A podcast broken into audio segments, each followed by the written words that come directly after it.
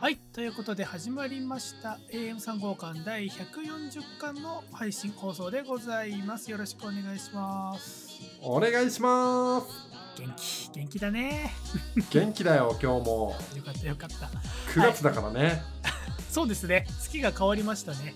はい、あのね、140巻ですけど今回はあの139巻が取ったのが、えっとお盆休みとかだったので、えー半月お休みですいね。やー久方ぶりだね久方ぶりですね。はい あのね、まあ、今週はいろいろなことが起きたので、お互い喋ることがあると思うんですけれども、まあ、その前にいつもの前工場を話しておくと、この番組は私エンジニアの大河とプランナーの長谷川パーソナリティを務めるキラキラバイブス前回の国賓アル中インターネットラジオ番組です。えー男性パーソナリティ2人がお酒を飲みながらダラダラベタベタとその周囲に起こった事件だったりテレビやネットで見て気になったニュースなんかを紹介し合うという番組になっておりますと。そうだ。はということで今週も早速乾杯の方からやっていきたいと思います。い。開封の開封のみなんか。よし。じゃあ皆様ご唱和ください。お疲れ様でした。乾杯。乾杯。うんうんうん、うん、あビールってうまいんだなこれ。は初めてビール飲んだ人？久しく飲んでなかったからちょっと感動しちゃった。最高。いやー僕はですね今週何のお酒飲んでるかって言いますとえー、ズバリシンハービールです。ベタなやつ。超絶ベタ。もうタイを代表するピルスナーですね。はい。ライオン書いてあるやつだよねそうです。あの、お気づあの、長谷川さんもさっきでオープニング撮る前に言ってましたけれども、まあ、リスナーさんもお気づきの方はお気づきだと思うんですが、えー家にビールがありません。変わったクラフトビールがつきました。なので、えー普通に買った、あのーこスーパーで買ったシンハーです、今日は。買ってきます、今週末。お願いします長谷川さんは今週何ですか？はい、えー僕はですね、今日はジャッキー・オーズというブリュワリーから出ております、Who Cooks for You という、えービールになっているんですけれども、ダブルドライホップヘイジペールエールとなっているんで、ま いろいろもりもり。あ、はい、ヘイジ、ヘイジ IPA みたいなもんですね、いわゆる。うんうん。で、大体アルコールがね、5.5%ぐらいで、程よくね、あの、明日も仕事があるぞって人も飲めるんじゃないかなっていうクラフトビールになってるんですけれど、なんかね、このうんうん。Who Cooks for You っていう名前がさ、おしゃれだけれど、なんか響きが特徴的じゃない？うん、どふふどういう意味なんだろうと思っちゃって今。これがですね、アパラチア山脈に生息するアメリカフクロウの鳴き声だそうです。あ、鳴き声なの？そう、フクロウの鳴き声が Who Cooks for You に聞こえるっぽいです。あー、でもなんだろう、ほうほうみたいな鳴き声のイメージが日本人的にはあるから、うん。確かに英語圏の人にはこんなように聞こえるのかもっていうちょっとわからなくもない、そうだよ。ね。なんかね、だいぶ陽気に聞こえてるんだなっていうのに カルチャーショックを受けるまあ確かにだいだいぶ陽気だね。元気な。はいえまあ、でもすごい飲みやすくて、なんでしょうね、このうんうんモザイク感みたいなのがちゃんと伝わってくる。なんか久しぶりにヘイピー、んヘイジー IPA 飲んだなっていう感じの。ものになってますね。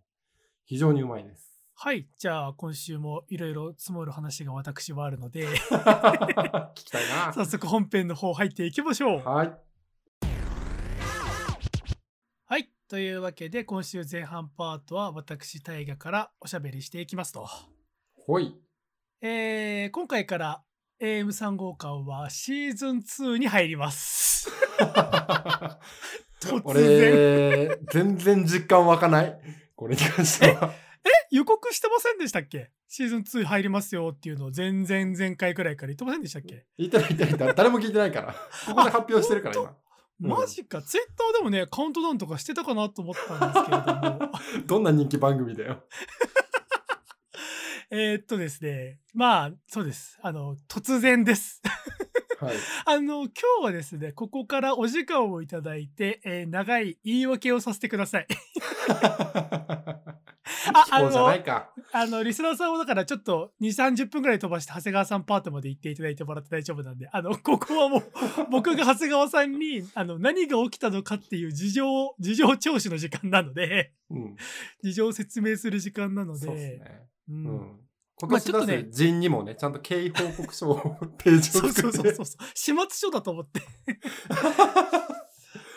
まあ、なんだろう。あの、多少正確性には欠けるんですけれども、まあ、長谷川さんに分かってもらいたいっていうのと、まあ、あと、ちょっと僕自身がちゃんと理解しきれてない技術的な部分もあるので、それ、うんなんか、あのエンジニアの方とかが聞いてたら、あ、それ、タイがそもそも勘違いしてんなとかあるかもしれないんですけれども、まあ、その辺は甘めに聞いていただくとして、はい。あのですね、まあ、この番組ってどうやって配信してきたのかっていうところから、まずちょっとな長いというか、細かいんですけど、話すと、はい。あの、うちの番組は、あの、自前のホスティングサイトを作っていて、あの、3号館 .beer っていう。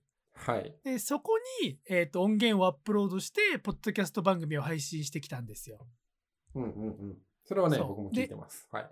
あの、ポッドキャストって、ただ単に音源をその自分のウェブサイトにアップロードすればできるかっていうと、そんなこともなくって、うん。で、どうやってたかっていうと、まあ、僕が使う普段使っている GitHub っていうオンラインの、まあ、プラットフォームのオオンラインプラオンラインのソースコードとかプログラミングコードを、まあ、なんだろう共有したりだとか管理することができる、えー開発環境プラットフォームの一つの機能として GitHub Pages っていう機能があって、まあ、詳細省きますけれども、まあ、これをうまい具合に使って、えーここに音源をアップロードするとポッドキャスト番組を配信できるっていう仕組みがあったんですよ。うんうんうん存在は知ってる。うんそうそうそう。ワードプレスみたいなもんだよね。ああ、そうそうそうそうそう。で、まあまあそう、まさにワードプレスみたいなものなんですけれども、ただ、うんいくつか、いくつかルールがあって、うんあの、一つは、ポッドキャスト専用の機能ではないので、まあワードプレスにしろ、GitHub Pages にしろ、はいはい。あの、あんまりにもでかいサイズのファイルは扱えないですよっていうルールがあったんですよ。うんうんうんうんで、GitHub 側が提示しているのが、まあ、うちはだいたい1ファイル100メガバイトだよと。せいぜい、うちの、うちの馬さんが持てるのは100メガバイトまでですよって言ってた中で、AM3 号館はですね、基本的にアベレージが95メガバイトなんですよ。だいたいギリギ。リだな。ギリギリ。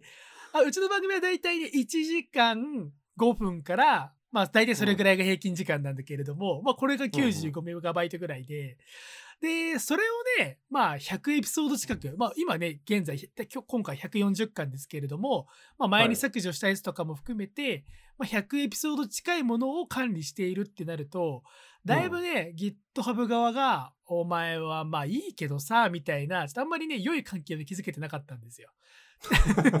で、それをね、如実に表す分かりやすい数字として、あの、エピソードを僕がローカルから GitHub にアップロードしてから、えっ、と、うん実際にポッドキャストとして Spotify とかで聞けるようになるまで、だいたいね、40分ぐらい今かかってるんですよ。あ、そんなにラグがあったんだ。そう、そうなんですよ。あの、長谷川さんとかはね、編集して、あい、タイガーあとはよろしくって言って、あい、はい、はい、はい、はい、とか言って、俺がやって、タイガーおっせえな、お前、ないつ私と思ってんだよ、とか思ってるかもしれないけれども、まあ、僕が微修正している時間もちょっと多少はあるんだけれども、そこからアップロードしてからさらに、まあ、短くて40分、長ければ50分ぐらいかかって、やっと、あの、なんだろう、普及するというか、配信がうまくいくみたいな状態だったんですね。なるほど。そうだからこれがまさにエピソードを重ねることに徐々に伸びていくっていう形になっちゃってて、うんあのそれこそ番組始めた、まあ、10巻だ20巻だの頃は、まあ、100メガバイトくらいのものであろうとたかだか数本だったんでアップロードさえしちゃえば5分10分ぐらいでちゃんと配信できてたのが、まあ、うん十うん百ってきたところでちょっとだいぶ遅くなっちゃったな時間かかるようになっちゃったなっていう状態だったんですよ。なるほど。で、まあ、同じような状況のポッドキャスターさんっていうのは他にもいて、で、そういう人たちはどうやってそういう技術的困難を乗り越えてるかっていうと、GitHub Pages で、まあ、いわゆる放送に関する記事、記事は、えっ、と、GitHub Pages にアップロードする。うちでいうところの放送後期だったり、うんあの、こんなビール飲んだよみたいなやつは GitHub Pages にあげるけれども、そこから参照する実際のポッドキャスト音源っていうのは別サーバーにアップロードしておいて、まあ、参照する形、リンクを貼っていくような形っうんうんうんうんていうので、まあ、乗り切るっていうのが一つ成功法としてあるんですけれども、はいはい。あのー GitHub Pages っていうのは基本的には、基本的にはっていうか無料なんですよ。あの、アカウントさえ持っていれば。ありがたいね。そう、ありが、大変ありがたいんですけれども、あの、音源を別サーバーにアップロードするとかってなると、話が変わってきて、まあ、いくらかお金はかかると。何もっと言うとか、そうなんですよ。あの、まあ無料サーバーみたいなやつも探せばあるんだけれども、まあちょっとメンテナンスにも時間かかったり、まあ結局お金払った方が安心だし、安定するよねっていうところもあったりして、うんうんで、まあなんだろう、AM3 号館、楽しい番組だけど、金はかけたくねえと。まあここで一個僕の惰性な、めんどくさがいいところが働いちゃって。えでもさそうそうそう、ドメインはさ、金かけて取ってなかったっけ？あ、そう。唯一、3号館 .bia っていうドメインだけは、年間3000円ぐらい払って、あの、買ってたんだけれども、まあ、はいそこが精一杯。まあ、下手したらサーバー代なんてもっと安く済むかもしれないけれども、まあでもさ、3号館 .bia ってかっけえじゃん。欲しいじゃん。あのでも、そこには、あの、見え張るためにそこには金払うけれども、サーバー代は削りたいなと思って、うん。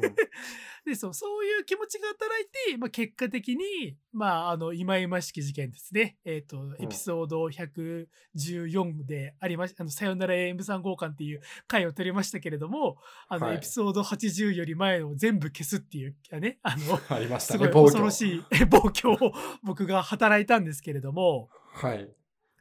今回、第139巻を長谷川さんが編集してくれて、僕がうん昨日の夜アップロードしようと思ったら、はい。またダメになっちゃって、ダメ。で、ここら辺もうちょっと技術的な話なんで、ふんわり理解してくれればいいんですけれども、ポッドキャストを編集して、ウェブサイトにアップロードするみたいな作業って、もうちょっと細かく言うと、2つの作業段階があって、えっと、1つは、なんて、まあ、ビルドとデプロイっていう作業なんだけれども、うんうん。あの、まあ、ビルドとデプロイはそれぞれ何なんですかっていうのはそんなに理解する必要がなくって、まあ、2つ作業があるんだなと思ってもらえればよくって、うんうんで、このビルドっていう最初の作業は、エピソードを削ったりすることでだいぶ早くなったんだけれども、この後者のデプロイっていう作業がどうしてもタイムアウトしてしまう。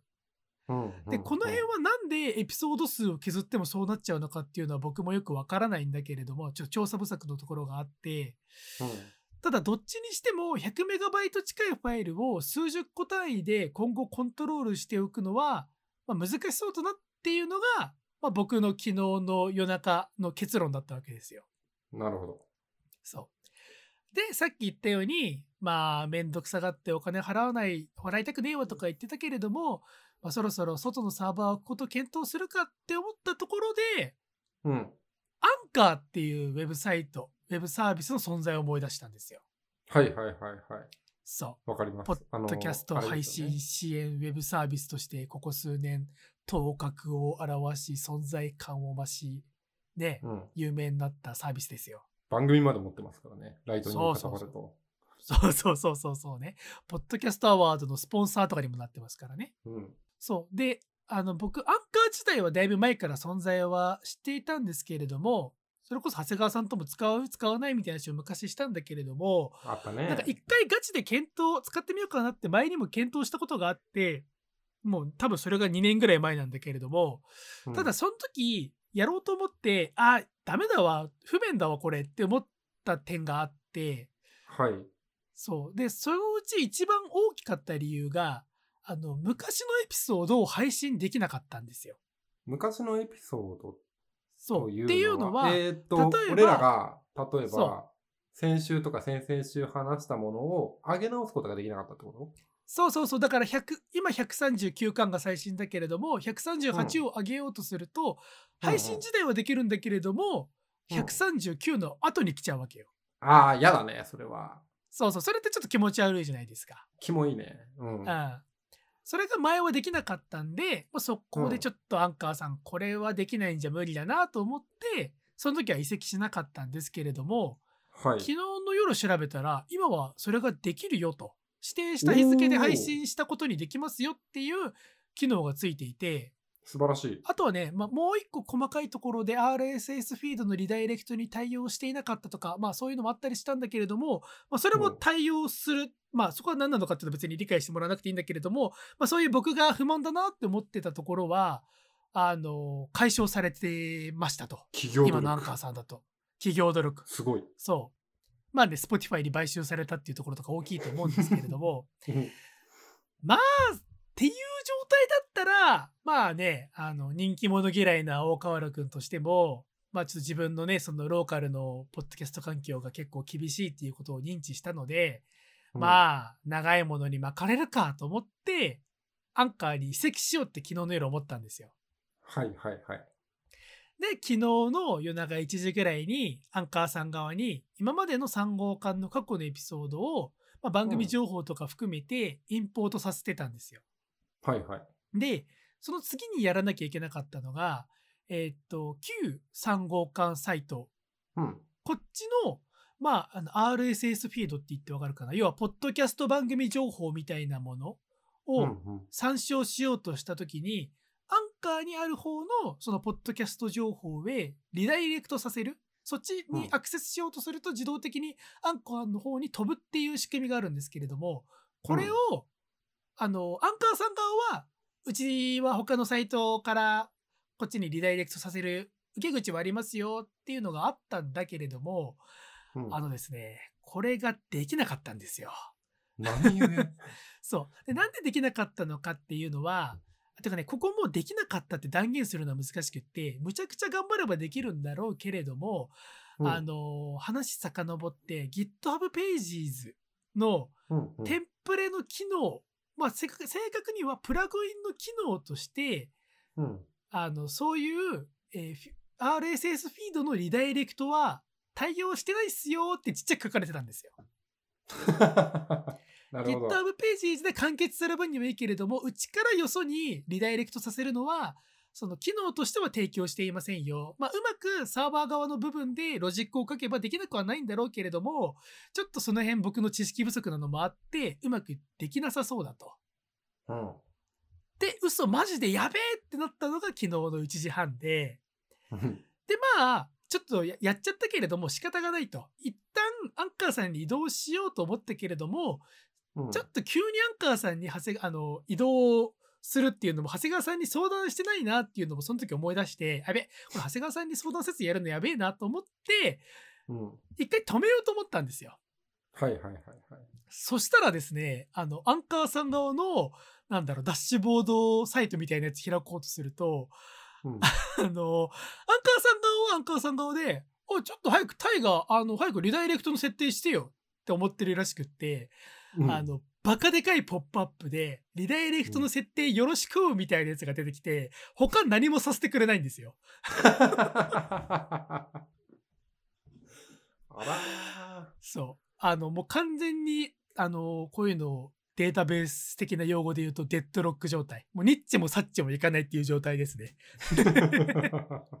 ー。住んでる。お、そう、お互い中途半端に足を突っ込んじゃったせいで、お互い向こうからの、向こうの更新待ちだよみたいな、そっちす、そっち進捗出たらこっち教えてねっていう状態になっちゃって、うんどうしようもなくなっちゃって、えー昨日の夜中2時半に、よし、AM3 号館シーズン2だって 決心して、待って待って。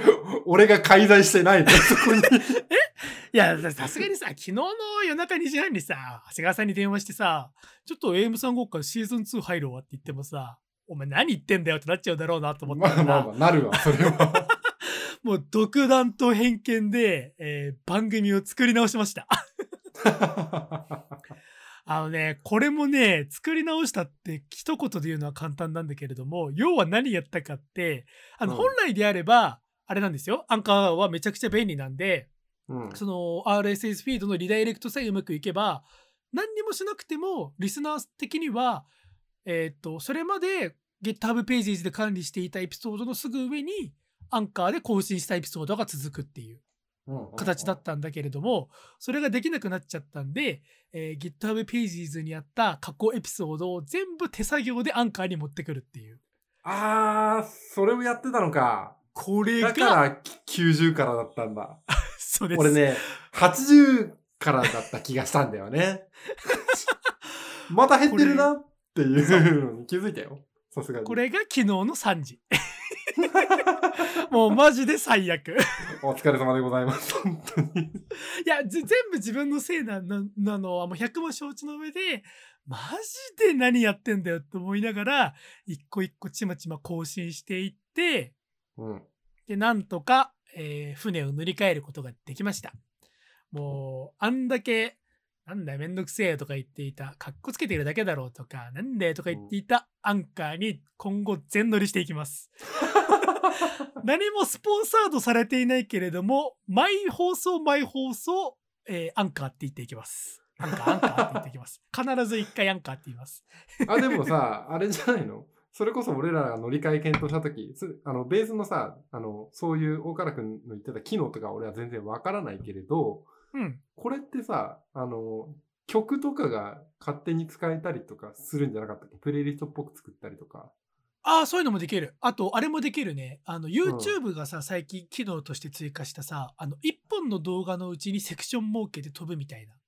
あー、そんなことできんの？そうそうそう。あ、じゃあもう、タイガパート、長谷川パートみたいなそう分けられたりとかするわけだそうそう。だから全国の長谷川流やファンの女性たちは、タイガパートを綺麗に飛ばすことが今後できるので、ちょっと安心して聞いていただきたいんですけれども。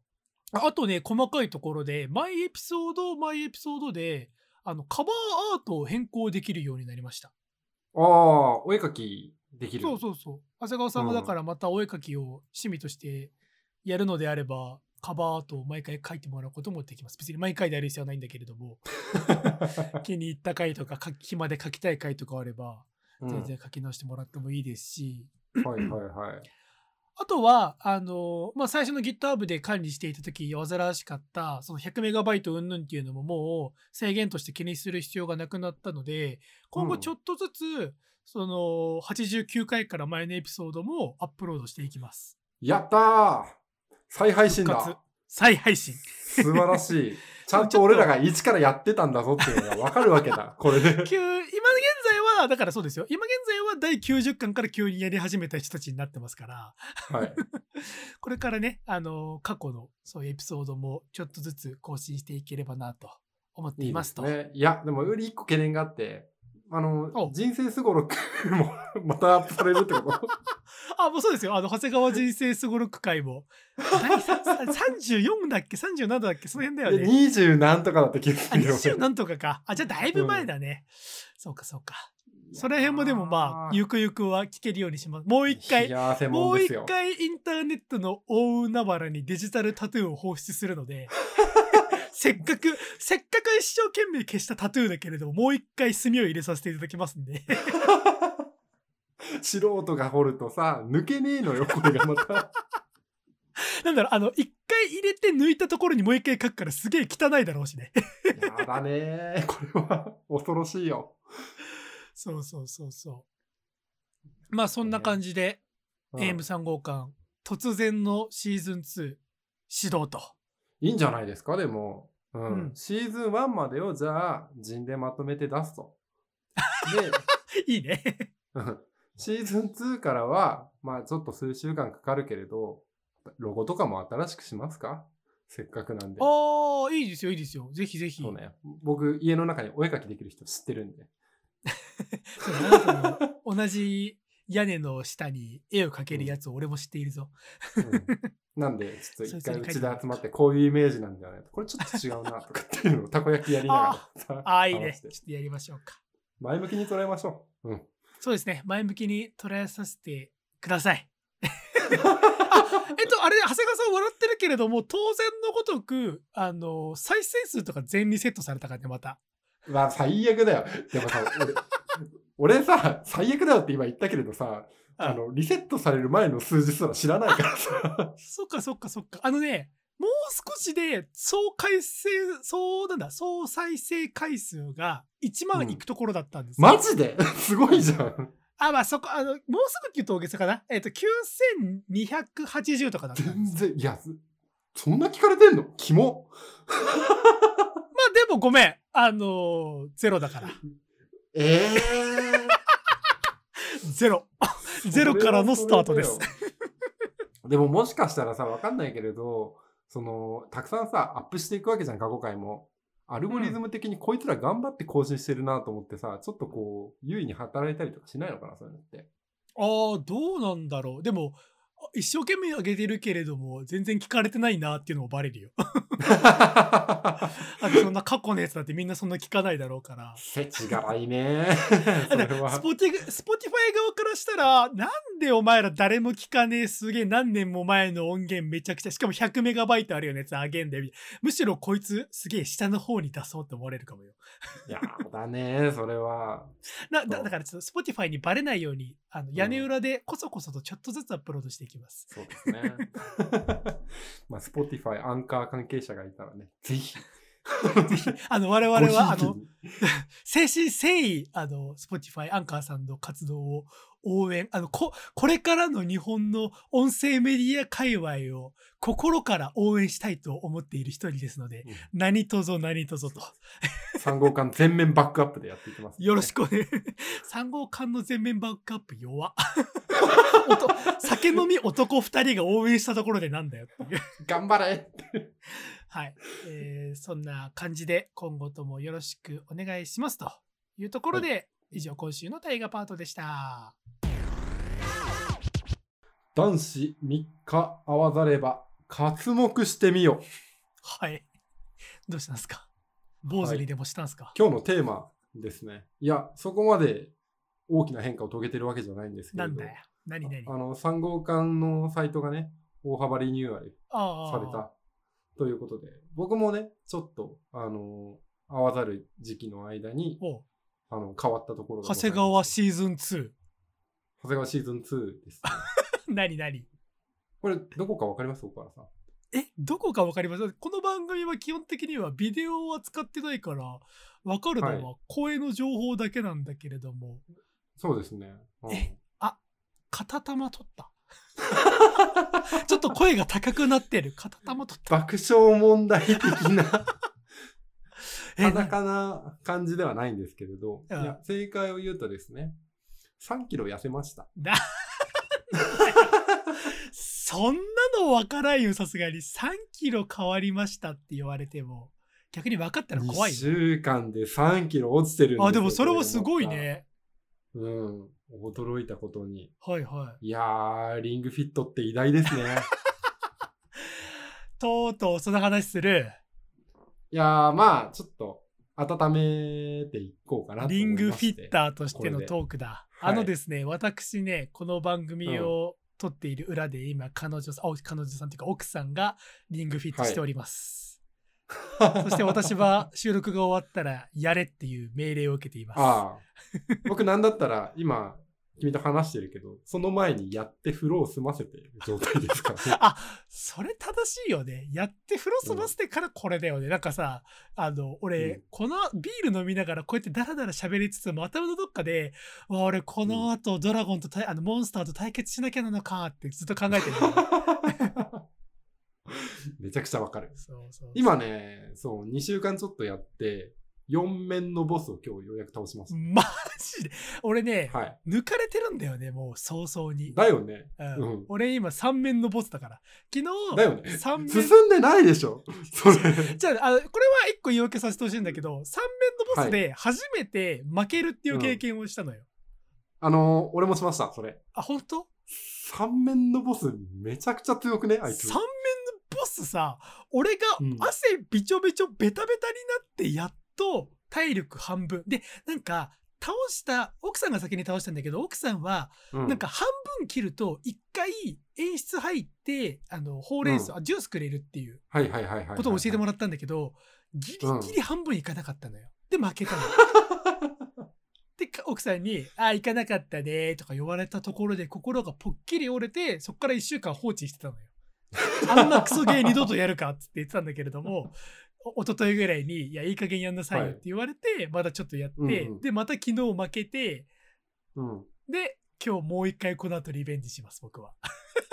っていう状況。で、何もう4面のボスまで行ってんの？すげえな。僕も4面のボス倒しましたから。尊敬だ次のステージ行きますよ。マジそ、それは3キロ痩せるわ。いやー、なんかね、リングフィットについて話すってなると、もうすげえいっぱいあるんですけれど、はい。あの、これは今日はここまでです。ちょいちょい小出しにしていきましょうか。は別にリングフィットをメインに扱うわけではなくって、経過報告としての3キロ痩せましたね。あ、の、るほど。3キロ痩せました。あの、リングフィットは効果があるぞっていうことを大からに伝えたい。なるほど。あ、でもこれはありがたいね。なんだろう、山登ってる時に、だから5合目、6合目行くと、前に登った人が何かね、あの、花とか置いておいてくれて、それちょっとずつ頼りにして心の励ましにするみたいな、昔の山登りの人の本で読んだことあるけど、今それだわ。そうですね。で、まあ変わったところもあれば、ああ人間ってやっぱりね、変わらないところもどうしてもあるわけですよ。またパチンコの話？いや、パチンコじゃないですね。パチンコ最近行ってないんです。お行ってないんだ。おーそれもね、多分リングフィットの効果だとあ、リングフィットをやるとパチンコ行かなくなるんだ。それすごい、ね。リングフィット万能説。疲れて、あの、パチンコの営業時間にもう外に出ようって気概がなくなりますから。なるほど、体力的にね。ああ、素晴らしいね。そそれより風呂入って、んあの、水とか飲みたいなっていう気持ち。あ、マジでいい状態じゃん。めちゃくちゃいいですよ。うん。まあ、リングフィットの話が戻っちゃったんですけど、変わらないところとしてはね、あの、僕昨日、いあの、ちょっと仕事に余裕があったから、合間を縫って、眉毛サロン行ったり、髪の毛切ったりしようみたいなことで、美容デーを勝手に作った美。容デーね。我々の美容デーね。月一美容デーを作りまして、はいはい。で、うちの通ってる眉毛サロンが、すごくこう、規律正しいというか、時間に遅れると。罰金じゃないけれど、席代みたいなものがあるから、はいはい。5分以上遅れると、時間変更になって、その分の席代が、あの、1100円取られますよ、みたいな状態になってたりするんですよ。はいはいはいはいはい。なるほど。で、僕ね、性分でどうしても家をギリギリに出ちゃうっていう癖がありまして、クズだな。お恥ずかしながら。クズだなうん本当にギリギリだ。これだったら、あの、オンタイムで表参道まで行って間に合うっていう、あの、うん電車を選んでうん乗って行ったんだけれど、ああのね、誠にアホなことに、小田急線の終着のさ、新宿まで行っちゃってあ、新宿から表参道は、どう考えても15分以上かかるんだよ、これが。あ、そうだね。すぐ行けないよね。でも確実に遅刻が見えていて、あのーお姉さんに平謝りしながら、すいません、あと5分で必ず着くんで、ちょっと、あの、後ろにずらしてもらっていいですかね？罰金だけはっつって。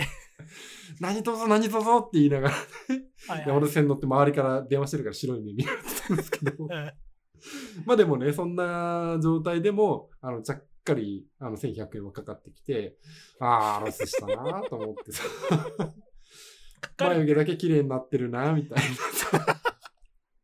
さ。やだな、これっていうさ、なんかこう、結局、あの、成果は一緒だったんだけれど、自己嫌悪がちょっと残っちゃったみたいなところがあって。わかる。でも結局1ヶ月後にもう一回行くってなった時には結構ギリギリになるんだよね。やらかすんだよね。本ね当に学ばね。でもわかるわ、その気持ちすごい。うんでも、1俺同じヶ月先だからそうなっちゃうわけよ。はいはいでも、翌日とかだったら、まあ時間は大丈夫だろうと思うわけよ。さすがに昨日こんな思いをして、俺は1100円も払っちゃってるんだから。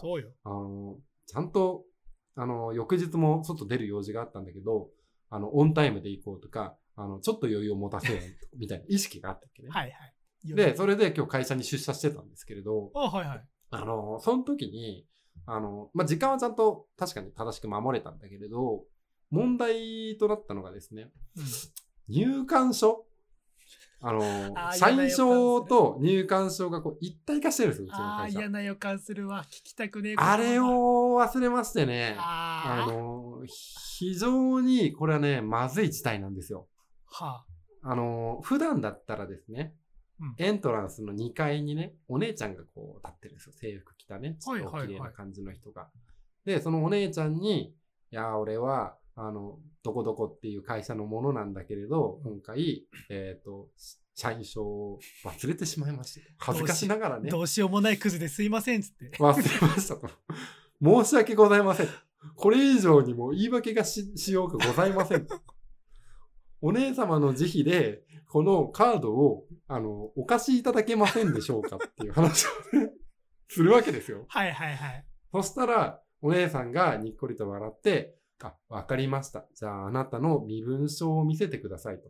おお前は怪しいものじゃないと分かったら、このビジターパスという一日限り使えるものを渡して死んでよっていうことをね、はいはい。言ってくれるわけですよ。はいはいはい。で、僕はうやうやしく、あの身分証明できるものが当時なかったから、健康保険証とか出して、はいはいはい。長谷川でございます、ずさーみたいな。はいはい。で、この会社に所属してるっていう証拠として名刺もあります、ずさーみたいなね。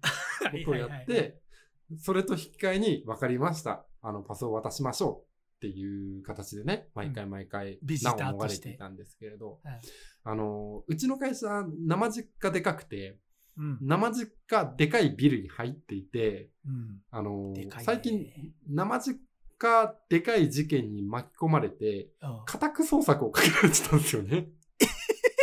マジで？まあでも、はい。そこは深掘りせないけれども、まあ大企業、うん日本代表する大企業ってことは間違いないですよね。そうですね。うん。で、それによる、あのー弊害としてうん、あのそのエントランスにメディアが押しかけてくるわけですよ。はあではあはそこに歩いてる社員を捕まえて、これこれこういうことが今表沙汰になってますけど、あ。はあ、あのー社員としてどう思いますか？みたいなインタビューとかをされたりとか。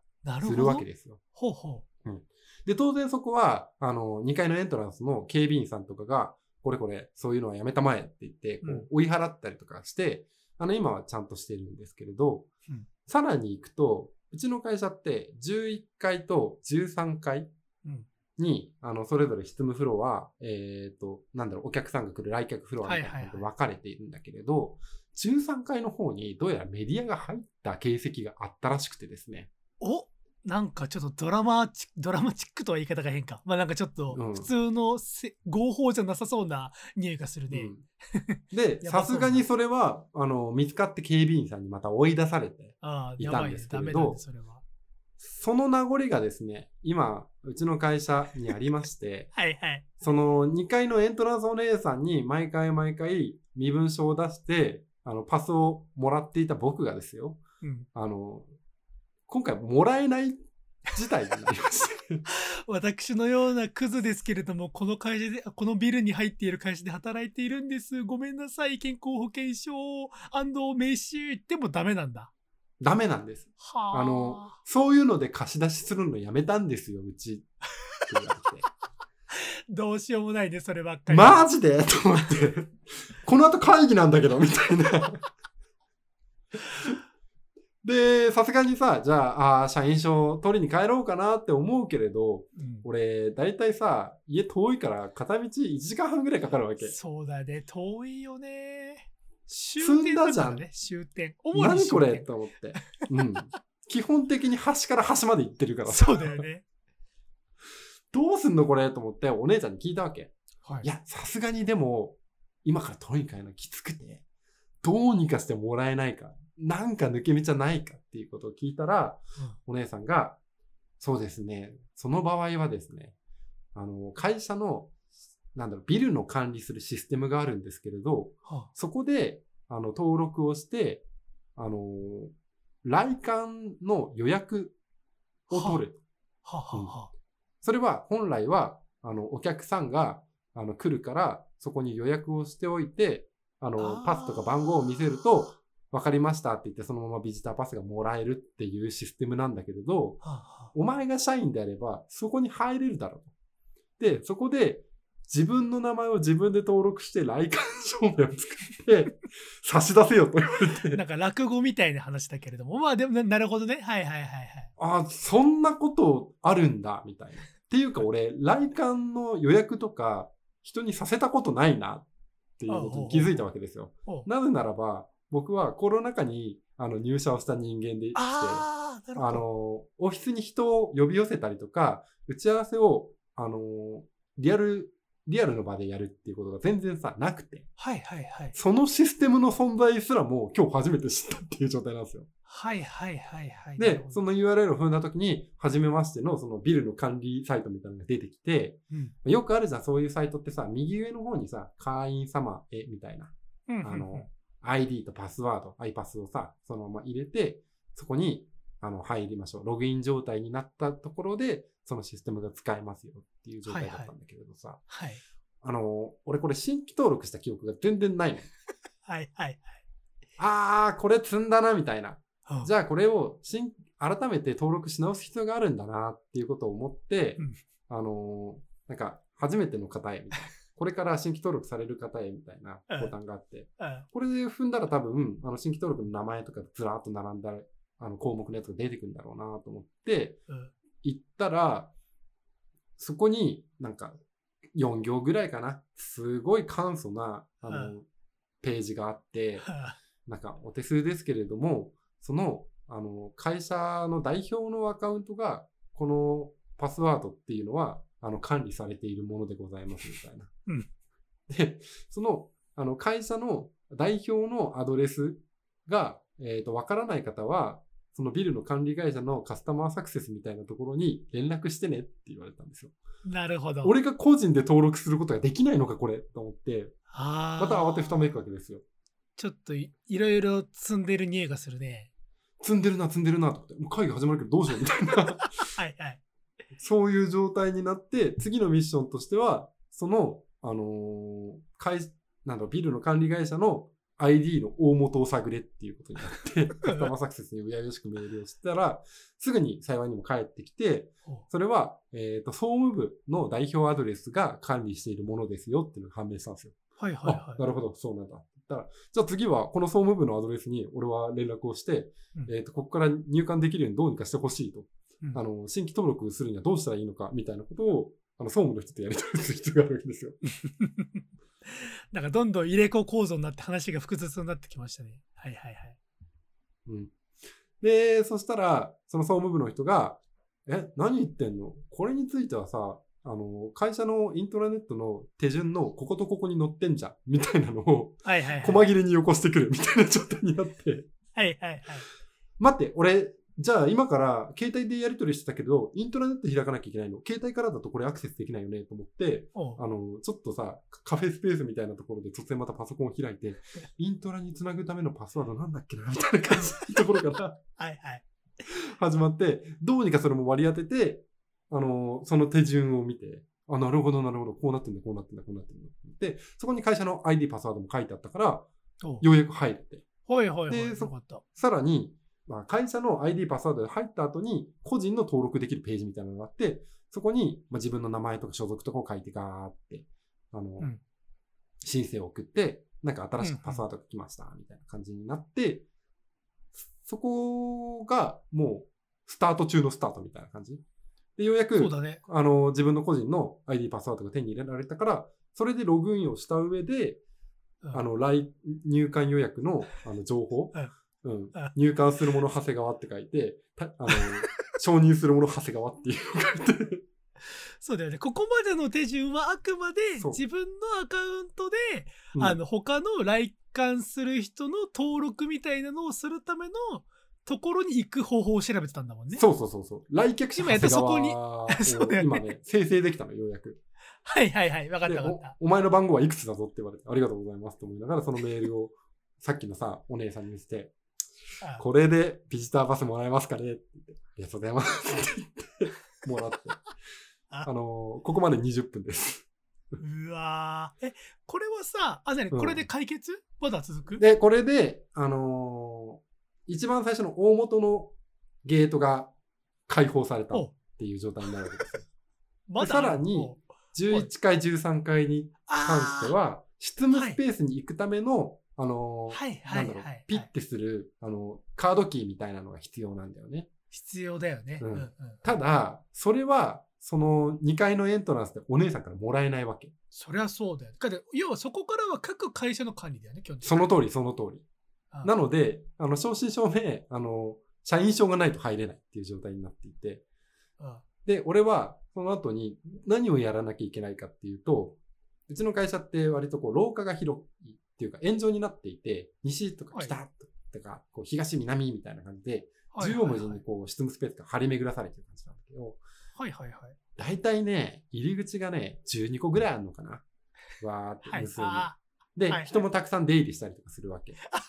はいはいはい。だから、その人が出てくるのを見計らって、何食わぬ顔で、あ、空いてるなら俺そのまま入っちゃおうっていう顔で、スッとこの執務スペースに入るっていう、潜入操作。み完全にミッションインポッシブルだよね。そうですよ何食わぬ顔で、あの、執務スペースに侵入するっていうことを、やらなくちゃいけなくてですね。はいはいはい。で、そこからようやく執務スペースに入れてよかったなって言って荷物を置いて、あ、うん。そういえば、えっ、と、13階の、あの、サポートデスクみたいなのがあるんだけれど、そこで、うん。あの、社員証の代行みたいなものをもらえると、スムーズにその行き来ができるようになるから、それを取得しなきゃいけないなっていうことになって、また、はその、11階の執務スペースが出て、13階に上がっ13て、また同様の動きをするわけですよ。その、廊下でうろうろして、出る人、入る人を見計らって、お、開いてた、ありがとうございます。音ゲーだよね。タイミングよく入れっていう音ゲーです。そうだねなるほど。っていうので、扉を2、3枚くぐり抜けて、ようやくそのサポートデスクに入って、いやー、今日忘れちゃったんですよね、すいませんって言いながら、社員番号と名前書いて、あの、何時までに返してくださいねって言って、ようやく、その、会社の敷地内の、あの、カードキーをもらって自由に出入りできるようになるっていうね。おーゲームクリアうんだ。で、ここまで45分。いや、だったと思うぞ。廊下で指くわえて見てる俺み、あの、見見かけた人とか。絶対見てた人いる。ると思うよ。長谷川さんなんであんなとこにいんだろうみたいな。うん長谷川さんって分かってる人ならまだしも分からない人はマジで怖かっただろうね。またメディアのやつかなみたいな。ねっていうね、そう、あの、時間はちゃんと守ろうとかさ、忘れ物はしないようにしようっていうのがさ、あの、もろに仕事の弊害として出てきてしまうような年になってしまったのに、引きずり続けてんだよね、これ。だから大体ちゃんとした大人だって、それを15、6で直すんだろうね。そうなんだよね。あ授業遅れたとか学校遅刻するとか、夏休みの宿題がとかで、あそっか忘れ物ってしちゃいけないんだとか、あ、うん遅刻ってするとこんだけ大変なんだのと授業ついていくのとかっていうのを学んで大人になっていくっていうのが正規プロセスなんだろうけど長谷川さんとか僕みたいなやつっていうのはうんなんかそこは、えっとチェックポイント通過せずにクリアしちゃった感じだよね。そうだね。ここやんなくてもよくない？みたいな。ここを最悪やんなくてもバレないっぽいなみたいな感じで。そうなんだよね。だましだまし生きてきたからさ。そうそうそうそうそう。ううんそうそうそう。でもそこまあ飛んだって言え言われて、あ、通りましたよって嘘ついて生きてきた人間だからね。でもやっぱりさ、大きい会社になるとさ、すごく真面目な人が多くてさ、あの、みんな当たり前にそれができちゃうんだよね。びっくりしちゃって。わかる。で、周りに共感してもらえる人がいないわけ。そんなことを言ったってさ。いや、今日忘れちゃってめちゃくちゃ大変なんですよね、みたいな。あるあるみたいなさ、そういうノリで会話ができないから、すごく辛いっていう。年に一回誰かがやってみんなに笑われて、もう何々さん天然なんだからとか言われて、ねえ、岡原さんとか言われて、俺も、はははは、そそうですよね。俺今月それもう2回やってるけどって思いながら愛想笑いしてたね。うまくごまかしてみんなにバレてないだけであって、何々さんと違って俺それもう今月2回やってるなみたいなのとかよくあったから、うんそうだね、ごまかし方だけね、ね隠し方だけうまくなっちゃって。大きいところに来れば来るほど、周りはちゃんとするし、セキュリティもちゃんとするんで、そうだね。あの、マジで、あの、大企業にお勤めの方、あるいは転職を検討される方は、気をつけていただきたい。うん。直すなら今、本当に。3キロ痩せてる場合じゃない。こっちの方が大事って思ったっていうね。そうね。うん。いや、でもね、変わるところ、変わらないところはあるけれど、あの、これからもね、自分を抱きしめて生きていこうと思いました。以上、長谷川パートでございました。はい、エンディングパートでした。はい。いや、今週はね、ちょっと僕がエンディングちょっと喋りたいことがあって、お、なんだ？まあ、お仕事忙しかったんですよ。まあ、ツイッターとかで言ったけれどもね、そのセブンティーンっていう雑誌の夏の学園祭イベントみたいなやつを、うん。ね、ちょっと後ろで技術的なところで携わったりして、あバッタンバッタンだったんですけれども、俺君には言ったけど、ライブ配信ちょっと見て。あ ありがとうございます。はいありがとうございます。そうね、LINE とかでも言ったし、アベマだったりね、いろんな配信サイトでも放送されてて、視聴者数も例年よりも、なんか3年ぶりに開催したっていうのももちろん、てかそれがでかいんだろうけれども、はいはい。すごい。視聴者数も例年より多かったらしくて、うん。万々万々歳ではあるんですけれども、ミスセブンティーン決まってたよね。あ、そうそうそうそう、ミスセブンティーンで。5そこも見た人選ばれる。俺、ミスセブンティーンって1人選ばれるかと思ったら、あれだね、5人モデルさんが選ばれるんだね。そのうん。数千だか数万だかの応募者の中からその翌年からセブンミスセブンティーンとかセブンティーンでモデルさんとして働いてもらうっていうねその仕組みを知らなくて、あれ？誰か一人選ぶんじゃないのかっていうレベルだったんですけれどもまあまあその辺はちょっと一旦置いておくとしてはい。他でもね、まあ、忙しいことがありましてなんだ？えー、両家挨拶来たー両家挨拶。あーあの本来3号館シーズン2みたいな言い訳謝罪会見するんだったら両家挨拶裏話を喋りたかったんですよ。あの本多分周りの人たちもそっちの方が聞きたかったと思うよ。そう俺もそう思う。俺がリスナーだったらあの、うん。ツイッターとか見ててその辺を深掘ってくれるのかなって思ったら、えー今週はグダグダと、えー言い訳にもならないあのトークを20分ぐらいやっちゃったんですけれども、むしろそっち優先で大丈夫だったのかっていう問題としてはある。君ライフイベントだからね、これね。本当に。確かに結構ライフイベントをちょっとく潰しちゃったんですけれども 放送においては。いやーまあまあまあツイッターでもねあの一応結婚しましたよっていう報告をして、たくさんいいねまあいろんな人からそういろんな人からいいねとかねコメントリプライとかもらってありがとうございますっていう、いい写真だったよ。そのリプライとかでも忙しかった。ああれそう写真もね、うん。その夫婦式っていう、えー、とラブグラフさんと、うん。えークレイジーウェディングさんの共同イベントとかで撮ってきた素敵な写真をアップロードさせてもらったんですけれどもはい。あのいろんな人からお祝いの品が毎日のように今届いていまして大変素晴らしい。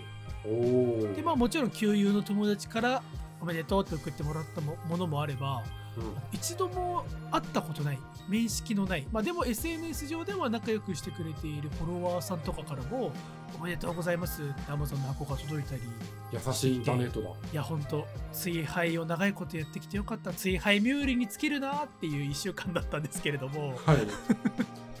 あの中でも一番驚いたのがあの、まあ、実名実名上げちゃうとっていうと別に悪口言うわけじゃないんで実名普通に上げるとドクサスさんっていう方からはいプ。レゼントをいただいて、うん長谷川さんにはちょろっと言ったんだけれども、まあ、この方は、あのまあエンジニア界隈フロントエンジニア界隈ではすごい有名な方ではいはいはい。で、まあ、どういう風にすごいのかっていうのをすごく門外漢の長谷川さんとかに分かりやすく言うと、うん。あのほらあのいけすかない広告代理店の男とかがさあのうんプレゼンとかでさ、ちょっと次の企画はこのサイトアップルのサイトみたいにこういうちょっとインタラクティブなかっこいいおしゃれなそこの流体表現みたいなやつバチバチに決め込んでサイト作りてんすよねとか言ってくるじゃないですか。お名前お前代理店のこと舐めてるだろ。今ね、俺悪意があったぞ。それ俺の中のなんか一番一番ダメな代理店をやったんだけれどもあの普通のね、あのそういう人はそのそこまでリテラシー低くないってことは十分分かってますけれども、はい。まあ、そういう時に、まあ、さっき言った流体表現とかがよくね分かりやすいところで出てくるんだけれども、うんそういうののをなんだウェブサイトで実装するにあたってよく使われる技術の一つに、まあ、WebGL っていうのがあって、はいはい。まあ、これは決してゴマすりとかではなくそのドクサスさんって方は日本ではその第一人者そうなんだ。そうそう、まあ、第一人者って本人はなんか言われるといやいやって言われるんですけれどもアーモンドフィッシュの人だと思う。えーっとそうだねアーモンドフィッシュの人っていうのはこの番組に対してドクサスさんが昔ねツイートしてくれた反応してくれて。これですか？アーモンドフィッシュのキャラクターってこいつでですよね。あの日本で一人だけだと思いますよ。あのドクサスさんをやり玉にあげてアーモンドフィッシュ神様みたいなほん。とすいません。あのめちゃくちゃすごい人だっていうのは、今の説明で十分承知したんで。そうそうそう。うんまああ第一人者っていうか、のその WebGL っていう技術がそこまで安定していない、あの普及していない頃からそのネットで情報発信をされてた方で、うんうんで今別にドクサスさんがじゃあその世の中のめちゃめちゃかっこいいおしゃれなサイトを全部作ってるかっていうと全然そんなことはもちろんないんだけれども、うんなんかそういうのをたくさん作っているかっこいいエンジニアの人たちがみんなあでも結局僕らドクサスさんのサイトで最初勉強しましたねっていうような人なんですよ。すげえ。そうそうそうすげえな。一番か一番かっこよくない？それが。なんか、うん。自分が作ったものがかっこいいみたいなのももちろんすごいし憧れるけれども、うんうんうんなんかそういう人たちがでも何々さんのとこで学んだとか何々さんの作品見てやろうと思ったってきっかけになったみたいなそういうのねなんか男の憧れ。アフターエフェクトとかちょろちょろ触ってた時期とかいやバカアフターのここで勉強したなみたいな。そういう感じってことバでしょ。カアフターってあったねそうそうそうそう。でしょ。懐かしいよね。バカアフターさん的な人だよ。ちょっとこれもアフターエフェクト使ってない人にはとあのちんぷんかんぷんかもしれないけれども。レジェンドじゃん。そう。そうそうそう、まあ、そんな方が何の因果か分かんないですけれどもこの番組を聞いてくださってるようで。はい。で僕のその結婚報告ツイートをするよりも前にカタログギフトを送ってくださって、すげえ。っていうのも僕が先月出した「クラフト」っていう作品集をドクサスさんが買ってくれてでうん俺はドクサスさん知ってるから「あドクサスさん買ってくれたんだありがてえ」と思ったらそのクラフトを送った郵便物に書かれていた僕の住所宛てにカタログギフトを送ってくれたんですよ。できるなぁ 素晴らしい。俺もうこれドクサスさんに一晩抱かれる覚悟あるよ。いやいやいやそういうこと言っちゃいけないですけれども、まあ、ドク冗サスさん談をそういうふうは。お会いしたことはあるの？えそれで言うとさっきちらっと言ったそのうんドクサスさんが運営されているそのウェブサイトで僕は見てますしあとはいはいドクサスさんはその勉強会みたいなやつを開いていて、うんうんその WebGL とかまあそのなんだろうインタラクティブなんかかっこいいウェブ表現とかを中心に勉強会を定期的に開いていてそれに僕一時期通ってたみたいな生徒すげえ、先生からもらってんじゃん。そう先生憧れの先生からプレゼントいただいちゃうみたいなやつが本当にすごいねこ。の場を借りてですけれどもありがとうあの僕ツイートしたんだけれどもこれ別にドクサスさんとかじゃなくって一個思ったのがうんあのありがたいんですよあのリスナーさんの方とかツイッターのフォロワーの方からプレゼントもらって非常にありがたいんだけれども。なんかそういう方からカタログギフトをもらっちゃった時そのカタログギフトでうん。俺は果たしてなんかボケなきゃいけないのかなっていう気持ちがちょっとあるんだよね。わかるかな？なんだろうこの特にこの番組をさおちゃらけおふざけ大河君でやってるからはい。そういう人にカタログギフトを送って、うんじゃあそんな大河君を何を買もらあのカタログギフトで選ぶのかなと思ってうん普通に高いハムとか選んだ場合幻滅されるんじゃねえのかなっていうメタ認知が働いちゃってすげえ今迷ってます。岡田さん、岡田さん、これ、多分ね、モノボケですよ、きっと。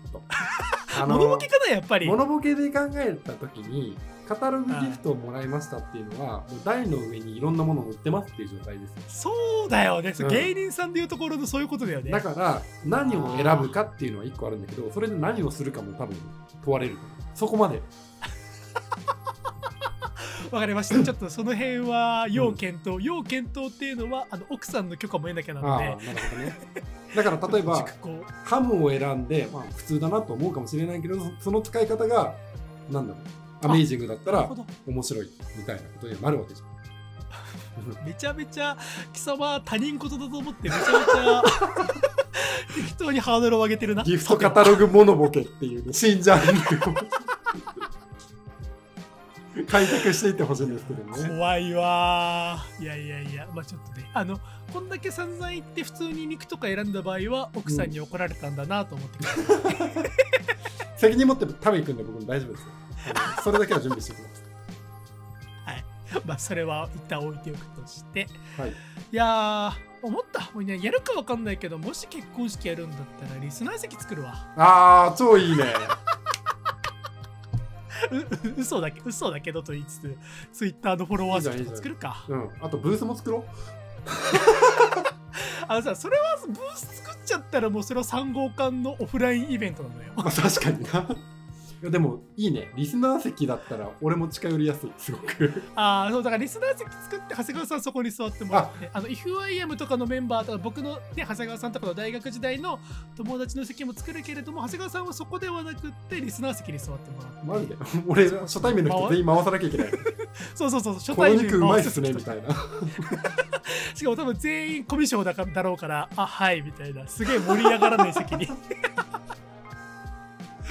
大変だな。五感談の間ずっと俺のパートじゃん。そう。そうそうそう。まあまあまあ。でもなんか本当にそんなものができたらとても夢があるしなんか3号会やっててもよかったなっていう気持ちにはなるよねきっいやーまあでもね今回本当にそのいろんな人からその普段密に交流を取っているわけではない、まあ、もちろん密に交流を取っている人からのも嬉しいんだけれどもと、そうじゃない人から物とか、まあ、物じゃなくてもうんおめでとうの人とこととかもらったりしたのがすげえ嬉しかったんで。よかったじゃん。つながりがねえとかさ人望がねえって先週言ってた岡原君がよね 確かに。インターネット捨てたもんじゃねえぞと。産後から捨てた。もんじゃねえぞおから捨てたもんじゃねえぞ。っていうのがね本当にねそれを実感できましたあ僕は。聞けてちょっと嬉しくなったわそれは。本当に。よかった。皆さんもあのもしもそういう僕みたいに誰とも繋がれてないんじゃないかうまくやれてないんじゃないのか俺はって思ったら結婚してみるといいかもしれません そのために結婚するわけじゃねえよっつって。感じですけれども。ほい。締めていきましょうか。あ行きましょう。違部屋が。はい。この番組ではメールを募集しています、えー公式サイトがなくなったのか。あ。なのでどこで連絡すればいい？えっとねアンカー経由からメッセージが送れたはず。やべえ。これ不確か。調べてなかった確か。もしくはあの Google フォーム自体は別にあの潰したり消したりしないのでそれをアンカーのなんだろう description 説明文かなんかから飛べるようにしておくのでそこからご投稿いただくか、まあ、もしくは Twitter で「ハッシュタグ 350CAN」を今まで通りつけてつぶやいていただければ番組パーソナリティ2人必ずチェックしておりますのでぜひぜひごつぶやきご投稿よろしくお願いいたしますと。はいハッシュおすすめの YouTube チャンネルはうさぎの麦チャンネルで投稿してください何それ。知らないの？うさぎの麦チャンネル。めちゃくちゃ可愛い動物チャンネル？チャンネル？動物チャンネルのチェックしてください。ただただほっこりします。あーなんか今ググってサムネイル見たけどサムネイルだけでほっこりできました僕は。あのお疲れの皆さんぜひぜひご覧ください。はい、はい、そんな感じで、えー急にアンカーに乗り換えるとか事件はありましたけれども今後とも番組を続けていきますので、よろしくお願いします。以上 AM3 号館第140巻の放送でございました。ご視聴いただきありがとうございました。さようなら。また来週。